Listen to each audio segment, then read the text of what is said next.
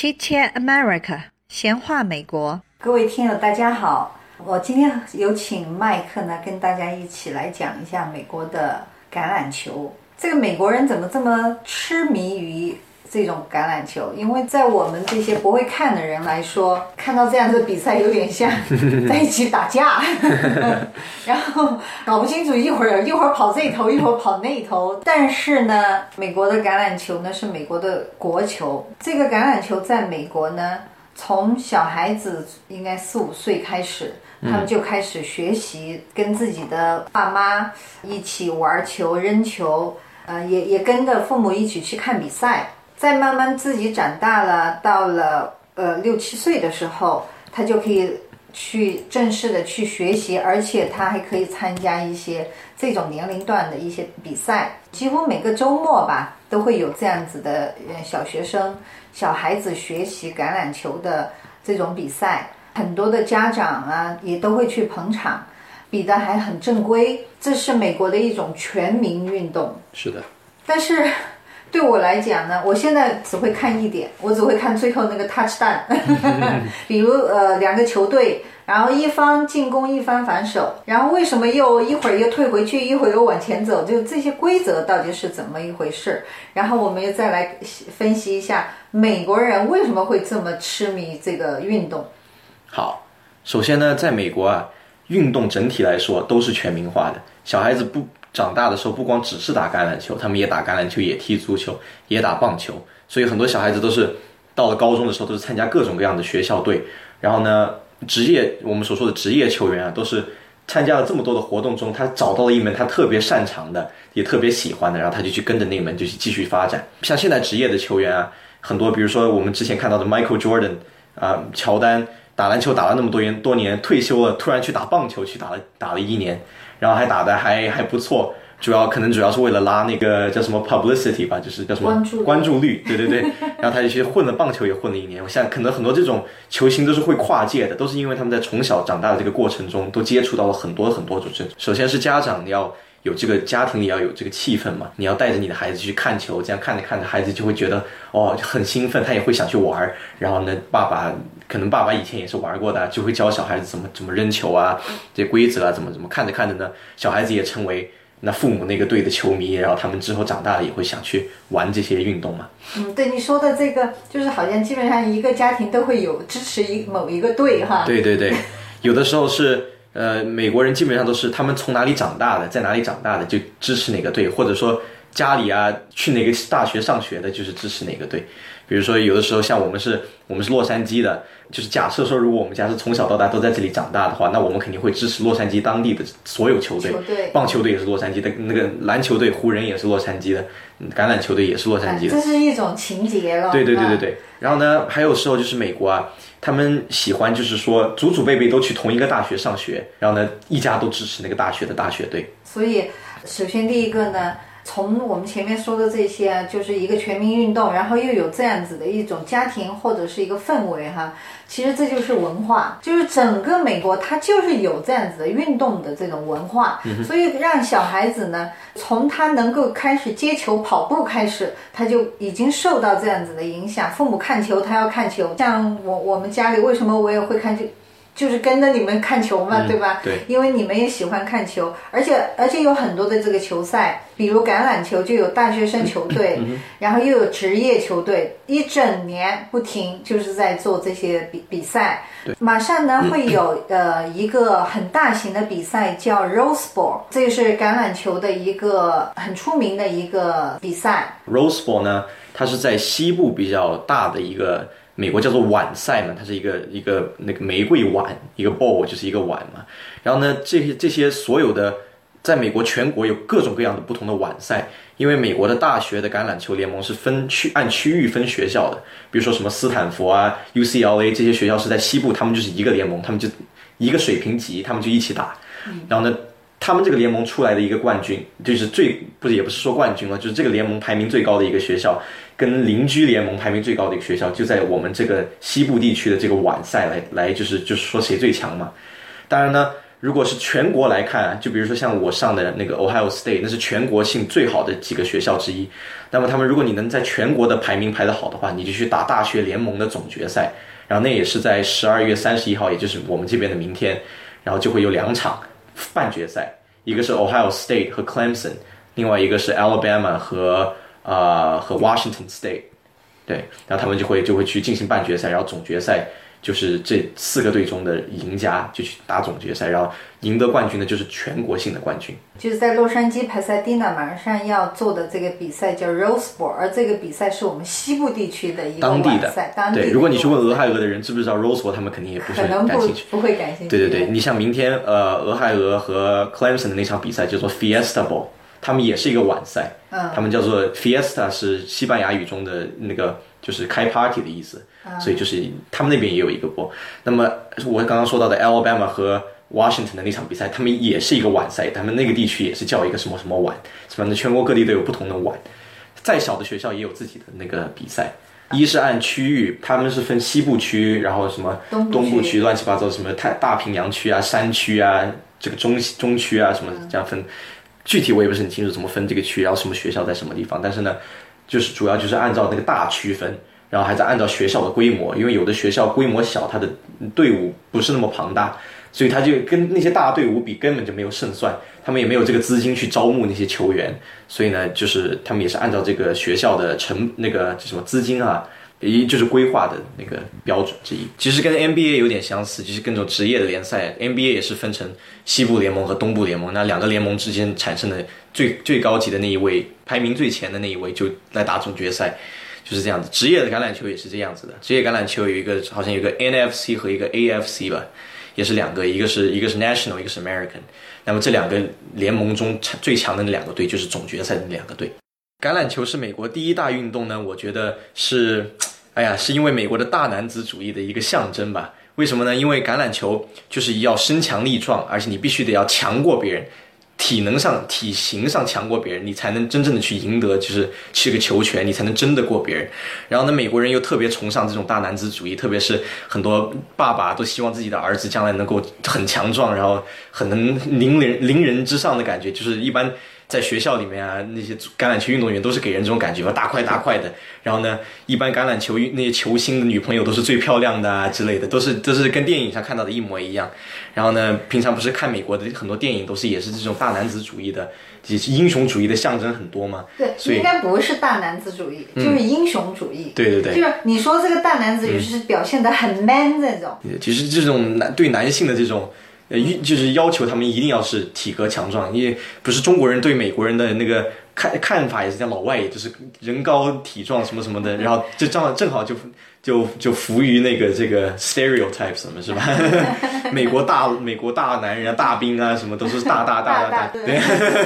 一个那个呃橄榄球的球员，强壮的那种都是。两两三百磅的那种，嗯嗯，然后这种人你 个子也很高，你在带球跑的时候，别人就撞不倒你，这样你就能体能体型上你就有强势了嘛。然后你还得跑得快，要各各方面都有都有很大的要求。这个是我就是说从完全不懂看橄榄球，后来跟着你们看，稍微懂了一点之后的一个体验就是这样子。就是说，首先第一个，这些橄榄球球员就像你讲的，他必须要很强壮、高大、强壮，嗯。而且他还必须要跑得很快，动作还要很快。对，这也是跟不同的你打不同的位置，对你的身体的要求也不同，是这样。就是你说在前锋或者是什么？对对对对对对，这些也分这些。我们从外行人的角度来讲啊，就是这样子。如果讲的太细的话，有太多太多的那些复杂的东西。刚才因为橄榄球从表面上看就是就是猛汉子在那撞来撞去，就是为了抢那个球，其实是有很多很多的战术，很多很多的细节来完成每一个的这个 play。这跟我们看那个。看棒球一样，棒球不仅仅虽然说是只是啊要抓球、丢球和打击球，但是在这发生的这三件事情发生之间，有很多很多细微的细节是一般的球迷也都看不懂，也是在那个就是游戏中的游戏了。嗯，那就是说有战术，对，有战略，对，而且是有多种战术，多种战术、多种战略、多种跑法。就是看哪个队，就像跟下棋一样的，球员就是你的棋子，他们队形摆好，然后你这个队选一个战术，那个队选一个战术，然后看哪个战术克哪一个战术，这样子那个战术就能赢。那就是说，在事先你肯定还要研究对方的战术。是，所以教练很多很多的教练橄榄球，你看如果看比赛的话，站在那个那个边线边上，一大堆人戴着耳机啊，跑来跑去的。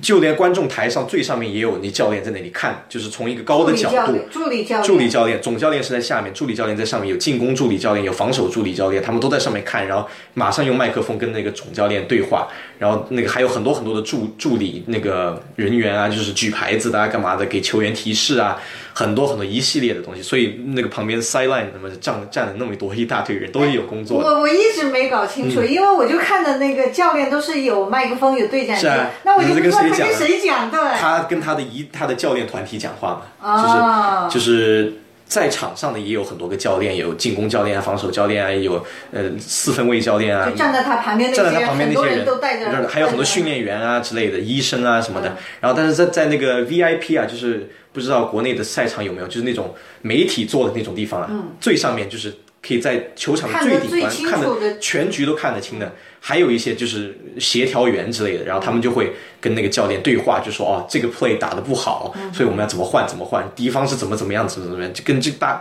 跟下棋打仗一模一样，所以如果看得懂的话，就看得出很多味道。所以美国人非常喜欢看这一个运动。啊，那就是教练，教练不是一个教练，是一群人，一群的教练。那这一群人就像就像打仗一样，后方的参谋。那些参谋对吧？对对对，他们在那做战术。对对对对对啊，随时调整。嗯，对对对。然后稍微跟大家讲一下，就是橄榄球到底是怎么回事我们在啰嗦了半天，好像你们也没听懂这规则到底是怎么回事。呃，我也不细讲，也就从就是从一个球迷、一个外行者、一个不是那么热衷的球迷的角度来讲一下吧。反正橄榄球呢，之所以叫橄榄球哈，我们都知道那个球是橄榄形的。为什么是橄榄形的呢？这样子这个球啊，会适合丢掷。如果橄榄形的话，你可以丢得很好的话，那个球在空中旋转，它就非常。你如果是专业的球员丢的话，你用力用的对，那那个球橄榄型的一旋转起来，就跟一个子弹一样的很快。丢不好的人，那个球就乱七八糟的乱转；丢的好的人，他们叫丢 spiral 嘛，就是丢一个旋转球嘛。如果会丢的人，可以丢好远好远，然后那个球就飞得很快很快，又直又快。而且会转弯是吧？不会转弯，不会转弯，足球才会转弯。嗯，不转弯，这个是直的，直的丢，直线。嗯。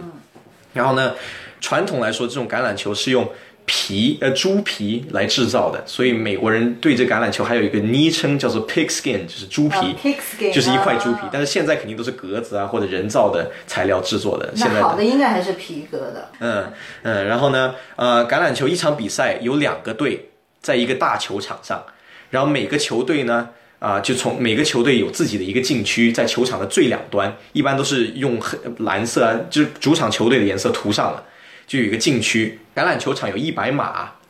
橄榄球上还有马线，十码十码画一条马线，从两边到中间，分别是从十开始数。所以这个队的禁区开始是十码、十码、二十码、三十码，一直到中间就是五十码。另外一个队也是这样子。对对对，所以各个队一百码，一共一百码，所以各个队就可以就是记录自己到底走了多少码，怎么多走了多少码。然后说到这个码数呢，啊，为什么美国人还喜欢看的一个原因，就是因为橄榄球特别的刺激啊，它特别的发生很多事情，发生的很快。就像我们国内的呃朋友们喜喜欢看篮球一样的，篮球不是每得一分大家都庆祝一下吗？啊，如果看足球的话，呃，看得懂的人也会看他们的怎么样打配合啊，怎么怎么样子。只要你能看得懂，你就能知道哦，每一个每一秒都发生很多很精彩的事情。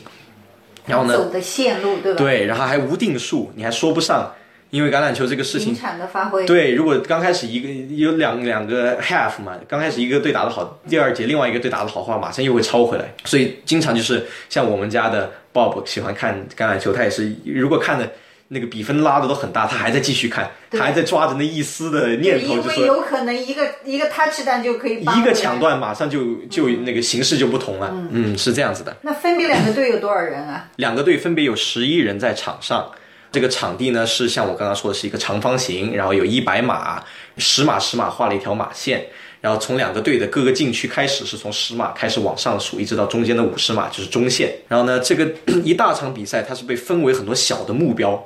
就是一个队你的目标就是为了前进十码，前进十码你就再有机会可以再前进十码，然后每十码之间你有四次机会可以进攻，进攻的那个队哈，四次机会如果你攻不破十码的话。你就要把球踢回给对方，对方就要开始那个进攻，就换对方开始进攻了。在场上的那一堆人呢，我们看到有一大堆人在场上，都搞不清哪一堆人是哪一堆人。有一他有三，总共有三个队，一个队里面总共有三个小队，一个是进攻小队、防守小队，另外一个叫做特殊队，就是 special teams。进攻队呢很简单，负责就是进攻；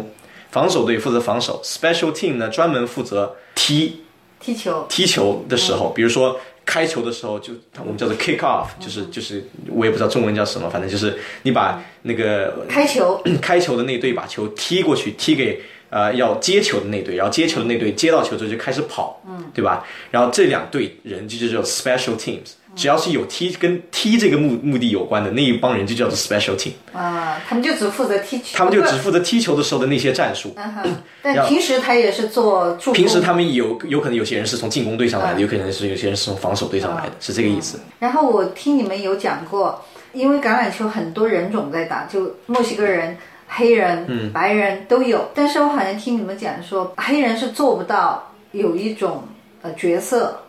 呃，也不是做不到吧，但是传统角度上来说啊，就是从美国美国历史也是那么多年的，也是就是刻意压制这些呃有色人种，然后他们就是在每个队啊，每个队的进攻队伍上有一个有一个位置叫做四分卫，叫做 quarterback，这个人的职位呢就是负责接球，从那个 把球拿起来之后，他就负责传球给给另外一个接球的队员，然后这个人的都那个责任很重要，因为他是负责把。这个整个球队的战略思想传递到场上的球员，像队长一样，他就是像个队长一样的这个角色。然后呢，因为这么重要的角色，那在原来的社会上肯定不会给一个有色的人来当。然后呢，意思上来说就是这是一个聪明人的的角色，肯定聪明人的角色，然后又是个领袖，然后又是个目光又是人人们又非常注重他，所以以前的球队上来说都是一般都是白人，他就是在战场上的那个指挥官。可以差不多就是一个意思，所以它非常重要。从历史上来讲呢，这个角色都是给白人的。对，但是最近呢，呃，我也不是说最近哈，反正呃，慢慢慢慢的也有很多很多的很多的那个黑人球员啊，墨西哥球员啊，也都开始足够对足够有这样的条件，他也能承担。他他主对啊，现在他们就不按照这个人种来来克制你嘛，就反正就是以能力为主了嘛。现在现在现在最有名的那个 Cam Newton 就是呃纽约队的一个四分卫 Cam Newton，他就是一个黑人球员。然后他最有名招牌性的一个动作就是那个 dab 嘛，就网上也很流行，那个小朋友年轻人们非常喜欢做的一个动作，就是是 这样一个动作，就是他就是他庆祝的一个动作。对对对，他的专属他的一个 pose。嗯，像你刚才讲的，就是十码为一个对十码目标，十码为一个小目标，然后每十码之内呢。进攻的那个球队有四次机会，就是球每次球落地了，或者你的球传失了，或者你的球员被撞倒了，就你就没了一次机会了。然后你要在这四次机会之内，马上过那个十码线，这样你才就赢得另外一个，就他们叫做 first down。这四个机会他们叫做四个 downs，一个叫做 first down，second down，third down，fourth down。一般到了 third down 的时候。Third down 是最重要的一个了，因为如果你这个过不去的话，你就只能把球踢过去，踢回给对方。有的队呢，但是你要看你的这个球队在战场，这说什么战场，在球场上的位置情况。如果你的位置很好，离你的目离就是对方如果拿到球的话，他们还要跑整个场跑到你的禁区里，那么你就不会踢给他们了。然后有的球队还会选择直接把那个球踢到那个龙门里面，这样你可以得三分。这是完全是看你的位置，就是比如说，如果进攻的队在他们的禁区开始。然后出来了这个二十码左右，他们的在场上的位置非常不好。如果他们四个这样都没有过十码的话，对方就可以从那个地方马上又开始回击。哦，所以他们就他必须踢远，必须踢远。然后呢，那个对方的球员就接到球就又开始跑，又从那边开始，从那个队员又从哪里落地，就从那里，对方那个队就又从那里开始。啊，那我有点明白了，有点明白了。当当你就是。才过了个二十码左右，嗯，那么如果说对方要开始，他就等于从这二十码到到十码是很很容易的一个事情，对对对对对，只有二十码，对对。我就我就举例说，就是比如说从开球开始哈，开球是有一个队先踢，就是我们刚刚说到的 special team，然后有个 kicker，kicker 一般都是身材比较渺小，他们就是一般都是前身都是足球运动员，他们就是专门来转业过来踢踢这个就负责踢球，soccer 运动员，对对对对对，然后他们就。一下把球踢过去，这个叫做 kick off，这就是开球了。然后对方呢，就是 receiving team，就是接球的那个队，然后就接到球。一般接球的那个人就叫做 receiver，他他一接到球他他就开始马上跑，往往往他的那个对他的目的就是赶快争夺多一点码数数，然后他们球队就可以从一个更好的位置另一个开始。队呢就要去把他阻断。另一个队的目的就是为了他一拿到球就把他打倒那就是最好的了。然后还有的时候呢，他们还会 call 就是就是 fair catch，就是就比如说在空中挥一下手，这样别另外一个球队就不能碰到他，他就是拿到球了就从他拿到球就是从哪里从那里开始对对对对对。哦，你说的这一个呢，因为一个队是进攻，一个队是反手。嗯反手的那个呢是要阻止这个拿着球的人往前，哪怕一厘米都要阻止他。是是是是是，然后呢，有时候防守的球员的目那个他们的目标啊，就是让那个四分卫球都传不出去，直接把他撂倒。把他撂倒他一那个球一开出来，他一拿到手上就把他撂倒。就把他撂倒这个叫做一个 sack，就是一个非常有利的一个形式嘛。这样子，那个球的线也推回去了，他们又从后面一点开始了，这样他们就有十五码了，就相当于是吧？啊就就不是十码了，那就更难了。这个进攻这个球队的很多球员呢，就是为了保护这个四分卫，不让他被别的球员碰到。然后呢，所以一般这些四分卫的球员都不是非常习惯，就是被撞倒，所以他们经常会受伤。如果被撞倒的话，啊啊，哦，这样子对对对。我我们看到他把那个接球的人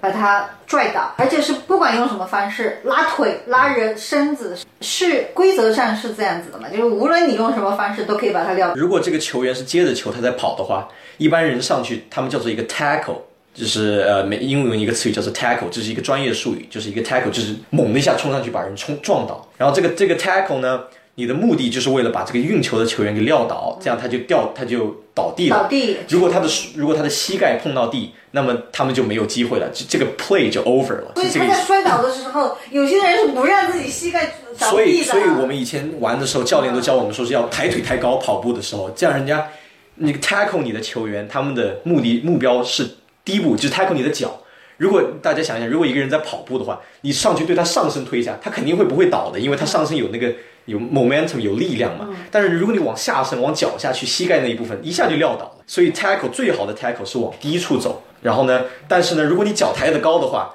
他就拿不到你的脚，就拿不到你的脚，你就跨过他了。所以说现在有很多联盟中有很多就是运动能力很强的球员。就我看到有人飞过去的，跨栏一下，跨栏一样直接就跨过去了。对对对对对对。所以呢，这这也是一点。如果膝盖碰到地了，那这个 play 就算结束了。那就是说，来拉他、来阻止他的人，他他抓他的脚是不可以抓，不抓他上面。对就是的脚，不抓腿。他们嗯理想是说这样子的，如果你是从，如果你是两个人都是全力的对冲对冲的话，那你当然是，如果如果两个人全力对冲的话，上身对上身，那不就停住了？对，那如果你冲到他脚下，他就把他绊倒，就是就是在这个情况下了。哦但是我觉得你刚刚问的问题是说，就是随便怎么样都可以把他撂倒就行了，嗯这是的确是是的。唯一有一个不同的就是你不能不能就是攻击那个球员的头部，头部你不能拉他的头盔。如果头盔一拉了，那脖子就被拽过去了，那这就嗯这就很危险，而且这样也不公平。所以身体几乎都是 fair game，就是头部你不能攻击他。然后有的时候呢，因为 Bob 我们家的鲍勃也是 经常就是抱怨嘛，说现在的联赛也出了很多规则，就是为了保护球员，因为在原来怎么撞都可以的，但是现在有的时候撞为了安全，他们就会说你是 targeting，就是说你是针对这个球员，故意去就是对他有不就是不好的冲欲欲图嘛，就是不是为了完全不是为了竞技，然后你是想要直接把他搞伤或者怎么样的，然后那种时候裁判就会叫犯规，嗯，是这个意思，也会罚下吗。也会罚下，有的时候会直接踢出场。踢出场的这种这种人就跟足球一样吗，黄牌出去以后是不是就不能补充人了？不是不是，跟不是这个意思。这个橄榄球就没有红牌黄牌，橄榄球其实呃也不是像篮球那样有积积累的，就是犯规数嘛。呃，它一般的犯规都是 team foul，他们惩罚你的这个队。像我们刚刚说到的，如果那个球员带着球的话，他们可以想办想方设法把他撂倒。但是如果球员没有球的话，这就是因为另外一回事了。就犯规了，对吧？把他撂倒就对对对，如果球员如果是接球的球员，他在接球之前一直在跑，然后那个防守的那个球员呢不能碰他。如果你碰他的话，他摸到球，对，如果你碰他的话，就是犯规。嗯一般像橄榄球是犯规，那个裁判就会丢出来一个黄色的一个卷子，然后他们就会吹哨去阻止比赛。犯规的话，他们就是惩罚每个队咯，往后挪，就把你往后挪。就比如说，他们有时候会说什么 ten yards penalty，那么就是、就是就往后挪十把你退回去十码，然后有时候有时候 remain first down 呢，就是有时候就是你就继续从你的第二个轮开始，然后有时候他会罚你，比如说说呃说什么 remain fourth down 就不给你这个机会，然后你就你然后你就就没办法了，你就没办法只能踢了。别人。其实有很多的规则，嗯，是的，然后打球的有很多战术。是，因为我在看球的时候，你看像那些呃现场的讲解，他们都会画一些线路，是是是，就是这个球员怎么个跑法，他都是有他的线路的。我也看接球的这个人呢，你怎么叫他来着呢叫接球手就叫 receiver，？receiver，、这个 receiver 真的很聪明的，嗯是啊他晃过来阻止他的防防守的那些人的那种身法都是很灵敏的。你别看他是那么高大的人，对吧？是是是，这种接球的这些接球员呢，他怎么跑，完全就是那个战术上已经规定了他的了。比如说，我们像电视上都可以看到他们画一些圈圈，然后画一个一个支线，然后有一个箭头插过来，这就是他们的规定的道路。比如说，我的我把这个战术我命名叫战术 A，如果是战术 A 的话，那这两个球员的跑的路线就是规定的了，他们就只能这样跑了。如果就是说教练在比赛之前都会给这些球员教战术，他们都会记得住这个，比如说战术 A 哦，我就知道我怎么跑。对，我以前看你画一些东西，是是是，所以那这也是学习和训练中的这也是训练的一个部分，就是学习战术。他们都会经常坐下来，在一个大屏幕面前讲战术啊什么。那对手会不会识别你的战术？会啊，对手的目的就是为了识别你的战术。那等于教练还必须要有这个智智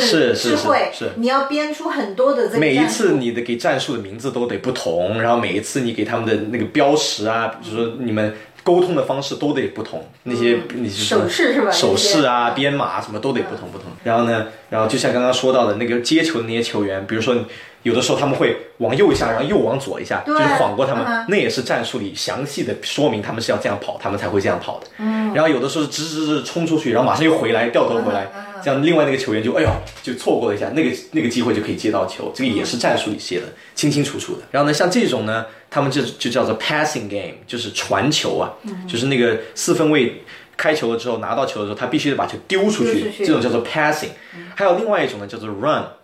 这也是另外着球就跑，这就是他把球就不丢出去，他就把球递给一个叫做跑位的人，就叫做 running back。哦，对他拿到球以后对对对就传给对对对对对，另外一个人。一般那种跑位这种这种球员呢，都是比较呃个子比较矮小，但是体型体型非常非常的强壮，嗯然后速度也非常的快，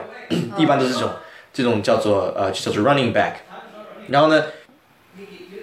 我们家外面的两个男人正在看橄榄球，所以非常激动。对对，今天是那个什么？今天又是一个晚的比赛，又是一个是东部的又是一个 ball game。由形形色色的美国人讲美国的生活、教育、艺术、投资和移民。你也可以点播你想了解的内容。那你说到的这个跑位的人，我我看到过，就有时候他们还会装作，另外有一个人还会装作他拿了球跑另外一边去，对对对，有时候就他们会就会对对，就就就叫做 fake。然后有时候那个四分卫呢，就假装假装的要把球递给一个跑位，要叫他跑，马上抽出来抽。出来，然后球员自己拿走。对，如果这种这种战法打得好的话，对方球员如果蒙住了，没有不是注意力不集中的话，他们就会哦跑去他们就会跑去那个没有球的那个人那里去准备停住他，然后有球的这个人就可以脱开身子了，他就想干什么就可以干什么。其实这里面有很多的这种技巧、计谋，是是是，这真的不是说我我像以前看不懂的时候，嗯你看他简直就是一群男人在那打架嘛。对对对，就像我们刚刚说到这种这种 running game 嘛，就是这种跑的，也不是说像大家看到的拿到球了就无头苍蝇一样哪有洞往哪儿戳，并不是这样子的，他也是有战术。那个战略也是安排的严严密密的，比如说我们经常看到就是两排球员前面都有两排人，那一排人呢，他们就是 lineman，一般那是就是球队里个头最大，然后最强壮，但是速度不是很快，有点笨笨拙拙的那种感觉，但是他们是非常强壮。他们的目的呢，就是为了把对方的球员推开，然后就就就形成一个通道，通道然后就你的跑位就可以往那个通道就过去然后这也是安排好的。这就是要配合。对，然后每一个每一个那个球员之间的那个空空隙啊，都是用数字标好的。比如说第一空隙就是最中间的那个，然后第二空隙、第三空隙，然后你的这个 play 就是要往哪个空隙走，然后呢，所有人都是为了这个目的，就是把对方的防守球员就往外扒开，然后就形成一个自然的一个空间，那你的跑锋就可以直接从这个空里跑出去，就是这个意思，也不是无头苍蝇这样跑的。对，就是说不懂的人看着就有点像无头苍蝇似的，对因为看不出一个道道对对出来。对对对对对但是呢，我一直认为就是说。我们应该要搞懂它。为什么这么多美国人，全国人民的一一项运动，如果真的在我们看来是一是一个很傻的一个比赛，不可能有这么多人去看的。对对，不能形成这样的一种文化。你想想看，这个橄榄球，每个大学有橄榄球队，每一个城、每一个州有橄榄球队，高中高中也有橄榄球队。对你，你看你原来那个学校高中橄榄球比赛，那简直，嗯连连那个城市的电视台都来做直播。ESPN 国家级的都直播的有。高中学校高中学校的比赛，如果你打到州里面的总决赛的话，那是非常 big deal，那是很大的事情因。为这些球员将来就是对，这些球员想要在这个是如果他们这里表现的好的话，大学的教练就会看中他们，这样他们进那个大学就没问题了。嗯一般这种橄榄球球员，你成绩如果 GPA 稍微就是不是很差的话，他们一般都会收你的，因为因为有培养价值啊。大学这个办橄榄球赛也很赚钱啊，他也卖门票啊，是啊他也卖广告啊。这个橄榄球在美国真的是一个这种全民的运动，而且它是一个全民的文化。是的那么它形成了。呃，它的这个文化所形成的就是比赛，嗯，各种各样的比赛，从各种不同年龄组，你刚开始学就可以给你打比赛，啊，对对对，一直到你看小学、高中、大学，嗯，然后再到职业的比赛，是是是，所以它它是一种这种气候，它有一个这种生态，对对对。所以让全民能够介入，大家都愿意，每家的男男孩子都愿意去学这个东西。对对对，嗯，还有一个，就像你讲的，大学做广告，嗯，商家做广告，对，哦呀，靠这个橄榄球比赛赚钱的人很多，多了去了，多了去了，嗯，而且你看在，不是现现现在在打这个比赛，嗯，绝对有专门的广告，专门制作的广告，专门专门有对，嗯。然后球队的赞助商一般都是什么耐克啊这些大牌的赞助商，企业，对可口可乐，对对对对对啊，然后汽车公司制造制造厂真汽，车做电视的有一帮人，做现场管理的有一帮人，然后做安全的、检票的，呃，然后还有什么场务的，比如说什么清理草地的，然后那些人就是旁边拉牌子的、拉网的，防止球打到观众的。一堆一堆的人，裁判看球的那个联盟里来的人，一场比赛哇几万在球场。你们学校也是非常强的一个。我们学校办的规模算是全国最大的一个，就是大学这种橄榄球比赛，特别是我们的主场办的非常非常的好，非常非常的协调一。次比赛多少人呢、一次比赛，哎呦，我我得查一下这个，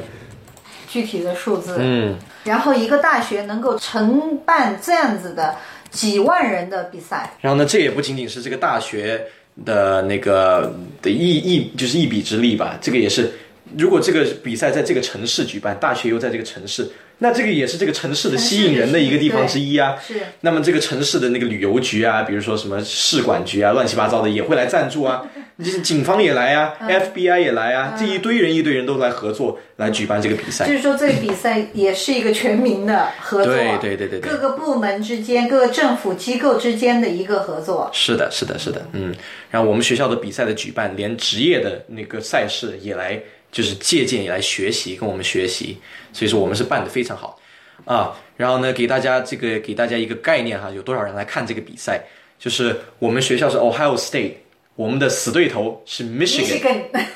他们来我们学校主场比赛，那场比赛呢，有多少人在场？这是 one hundred ten thousand people，这是多少？这是呃个十百千万，这是十一万人在场。十一万人，哇塞，我的天哪！十一万人，十一万人在一个大学的球呃橄榄球比赛场地里面，对对对，你看哈，上海有个八万人体育馆，嗯，你记得吗？我们还去看过。那，时候还觉得是很大的，很大很大的，对对对。对，这是十一万呢，十一万人，而且只是大学，还是而且是一个大学，不它不是一个城市，也也不是一个职业的上海不是一个城市，我上海可是县直辖市是啊是啊嗯，十一万人。然后当天呢，我听说是当天那个我们学校的那个地质部门地地质部啊，地质学学院也测量了，就是说观众上下跳动造成了四级的地震。哇。那那么那个球球场的建筑也是一个技术对，球场这个球场好像是呃九十年代初建造的。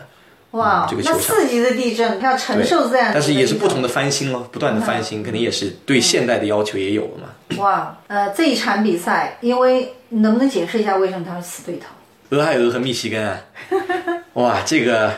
这个死对头有点有点在我们家有点有点滑稽。啊，我先生和他的家人全部是从密西根搬到加州来的，所以他们是支持密西根队伍的。但是没想到我们家这个儿子去了 Ohio State University，对对对，当他们知道他去了这个大学的时候，马上的反应就是：我不会看，我不会支持你们学校的啊。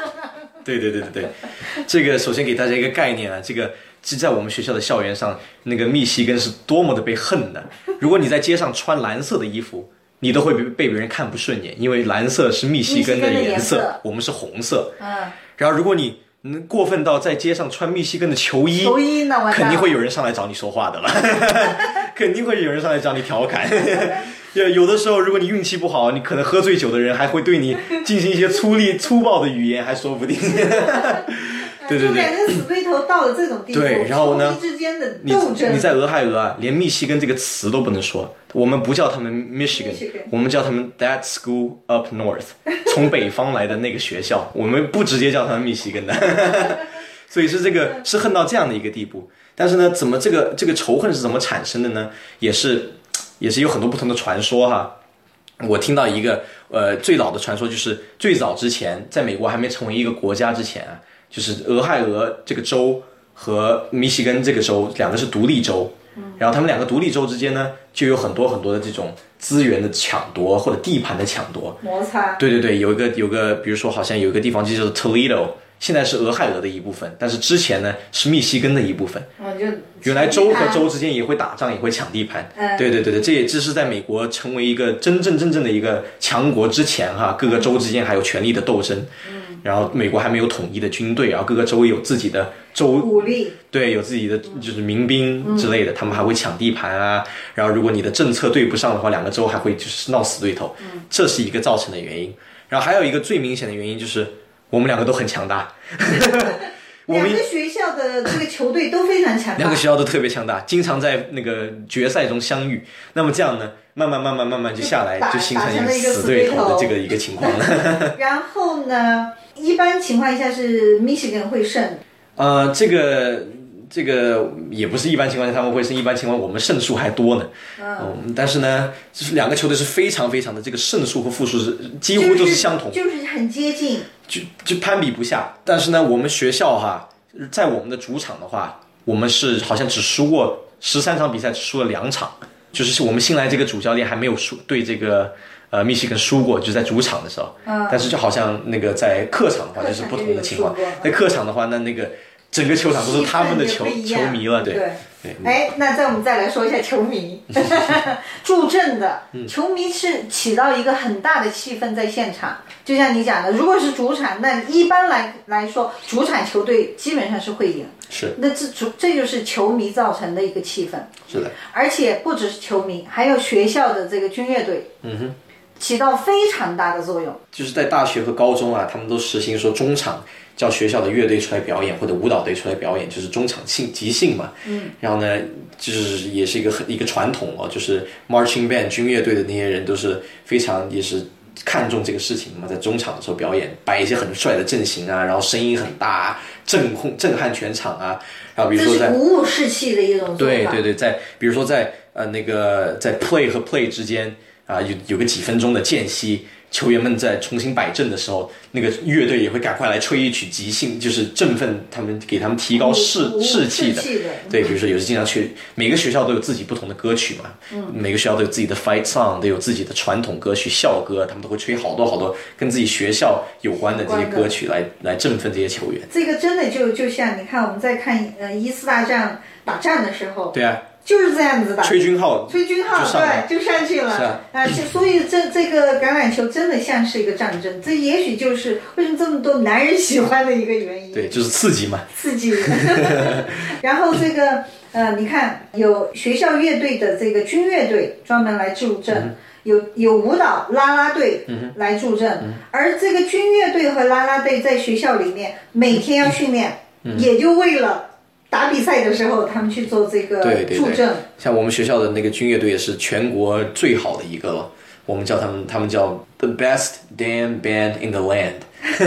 就是全这个这一块土地上最大最大强的最强的一个一个乐队对对对对对。然后就是因为我他们的训练很多，然后呢要求也很高，那这个 marching band 哈，就是说这个呃军乐队也是同样的，初中有军乐队，高中有军乐队，然后呢军乐队呢，呃是属于学校乐队的，他们这个乐队呢，通常呢就是会在暑假的时候进行训练，嗯，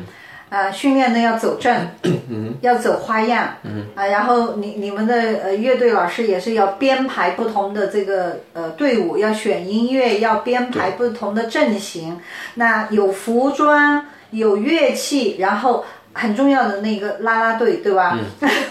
这女孩子她们也是一样的，她们从小学就开始跳唱，是是是就开始喊，对就开始助阵，这真的是一种全民的一个运动。是是是，所以每一个家庭，你看家庭里面有女孩子，她有可能就是啦啦队的，嗯啊，有或者是她是军乐队的。像你也曾经参加过高中的军乐队，嗯你也你也去你们学校比赛的时候也去助阵，嗯那个气氛真的是很不一样。是是是，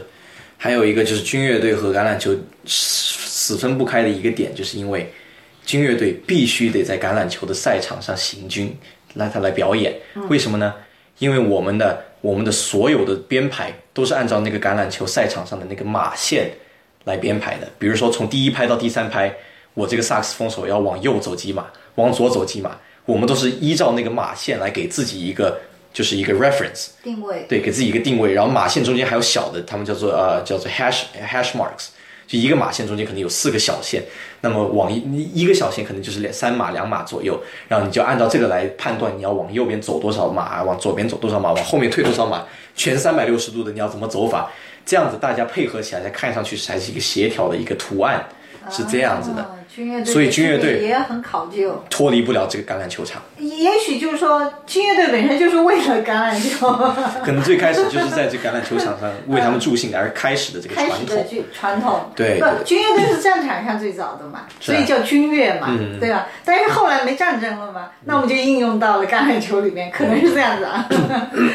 打一场这个橄榄球，球场上非常热闹，比如嗯你就在那个 Ohio 和 Michigan 你们的这个决赛里面嗯去，那种气势。是，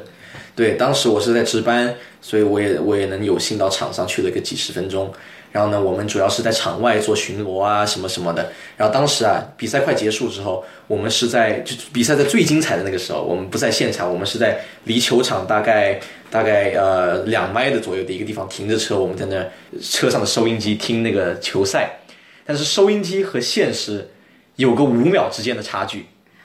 但是在收音机听到之前，我们就已经能听到现场的欢呼声，我们就说哦，肯定有好事儿发生 了。对对对对对 嗯，就是说现场的气氛，应该说声音是非常非。常大的。然后我们刚刚告诉十几万人，我们刚刚告诉大家十几万，那是场内，场外也有好几万人呢。大家是在，因为我们说 tailgate，美国有个传统叫做 tailgate，就是比赛的时候家家人都出去，就算你拿不到票，你在停车场里也可以哇搬电视、卫星电视放在车的后面，把车的后箱打开。这是美国人的一项比较喜欢做的一项事情，就是有就是 game day 有比赛日的时候，一家人全部开着一辆大的，比如说什么 SUV 箱型商务车出来，然后把后面改装成像一个开 party 的场合一样的，就是把车子的，比如说像我们那个后备箱就例如说举例说是什么呃 CRV 这样子的那个现代的 CRV 这样的一辆车，把后箱盖子往上一打开，不是就有很多的地方吗？对，他们就在最里面放一台大电视，然后接天线。然后外面就放一堆吃的，然后还有烤箱，就是专门烧烤。美国的烧烤就是这个地方出来的嘛，tailgate 就是做烧烤。然后还只要在车子的面前还摆出很多游戏，呃，家长和小孩都可以玩，比如说丢丢橄榄球啊，比如说是什么丢沙包啊，然后有时候还带一个那个棚子，对，太阳大的时候带个棚子，一家人坐在那棚子里面吃零食看比赛，就算买不到票，也一家人也在外面开开心心的看。而。且还听着球场传出来的声音，你还能有那个气氛，气氛。所以停车场上基本上都是一片的人，这些人都是不进球场的，这些人一般都是没有票的，他们就是在外面。算在内呢，就是说这还不算在那十万人之内呢，他们就在外面，然后有的有的人还开房车来，搞得很大的，然后还还还在外面放大音乐啊，在外面热闹，就像过节一样。就像过节一样的。对，有的人停车场里停那个停车场上找不到位置，还到室内的停车场里，在那个楼梯上坐着看。这个真的很有趣，嗯，也就是说，当他把这样的一个运动做成了一种文化，嗯，所以就变成了每一个家庭的一个一大节目，嗯，那这还不只是说家庭。然后你们学习同学之间的讨论话题，然后公司里面同事之间的讨论话题，这是可是最热门的，永不会过时的一个话题。很多学生和那个那个上班的人啊，上班族也都很喜欢玩一种游戏，叫做 Fantasy Football，不知道国内叫什么，就是呃幻想足球吧，就是一个手机上的一个跟现实是同步的一个游戏。但你这个游戏怎么玩呢？开始的时候，你就跟你的一堆朋友组成一个联盟，然后你们大家就自己就是自己的一个球队，然后你就可以从现就是现实生活中的所有的这些职业球员中，你就可以去选你的球员，然后按照这些球员在现实生活中的表现呢，你的球员就在你的这个游戏里就可以得到不同的分。比如说我选的四分位是某某某，这个某某某在今天的比赛上表现非常好，有很多个传球，很多个 touchdown，那么我的这个某某某在我的球队里就会得很多分。然后我的分就会高过我的朋友们的分，然后大家就是这样比赛。所以呢，你玩这游戏必须你得非常关注这个现实发生了什么新闻，然后你还得选对人，你还得看比赛，你还得看你的球员在这场比赛中表现的怎么样。这也就是为什么说我们想做这样的节目，要教会大家看球。像国际留学生啊，或者将来你要留在美国工作生活，那这是一个必须知了解的一个事情。特别是对于移民家庭，我们可能父母看不懂。那我们可以呢，就送孩子去学习橄榄球，应该是也是从五六岁就可以学了。其实学习呢，并不是一定要让孩子去打球。我们都知道，我们亚洲的人体型是体格是小的。就像当初你去你参加学校的这个比赛，我觉得真的很有意义。为什么？起码你现在就看得懂了，对不对？是啊，你参加了学校的校队，可能只是去凑个数而已，但没有关系呀。我了解了这个这个运动。这是一个非常就是有帮助的方法，就让你的孩子参加这个运动，不一定说我非要打职业的，没有关系啊，但你去体验一下。所以呢，在我觉得，如果大家要来美国生活的话，不要觉得说啊，好像这些事情我们亚洲人做不行吧，嗯、就没有这样子的事情的。这个亚洲人，所以我们说为什么这个职业的，我们说职业运动的这个方面啊，缺少亚洲的运动员。嗯，NBA 里面。不就是一个什么 Jeremy Lin、姚明这两个是亚洲人吗？为什么？为什么没有更多的亚洲人呢？主要原因并不是因为他们歧视亚洲人，不是不给你机会。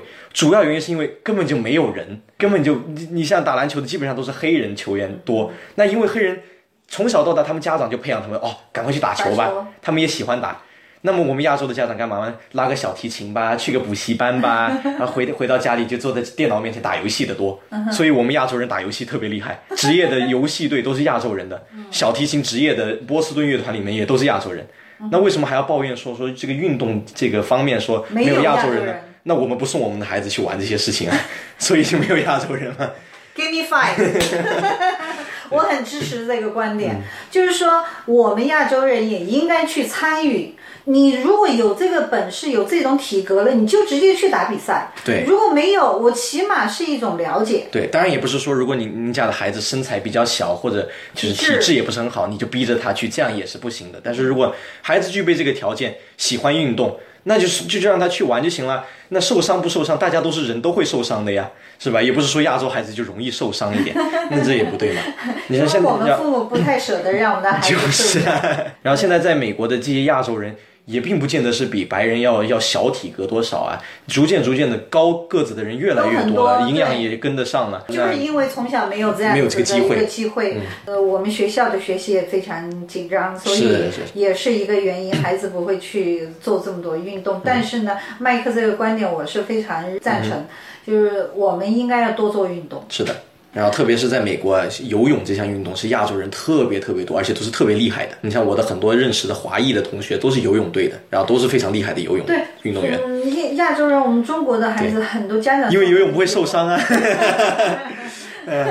是吧？那就是运动确实是有分这种。呃，身体接触和身体不接触的，对，所以我们应该要去去多参与这样子的运动，而且要去学习这种文化，里面有多少的这个细节计谋。有谋略在里面的，所以这是人的智慧、体力、体格几个方面的结合。对对对，嗯，我们讲的非常的热烈的 确实是。那我们也希望更多的中国家长了解这样子的一个运动，尽量的让自己的孩子多去参加运动，不只是橄榄球，各种运动只要有可能都让他去接触、去参加。是的，好，谢谢 Mike。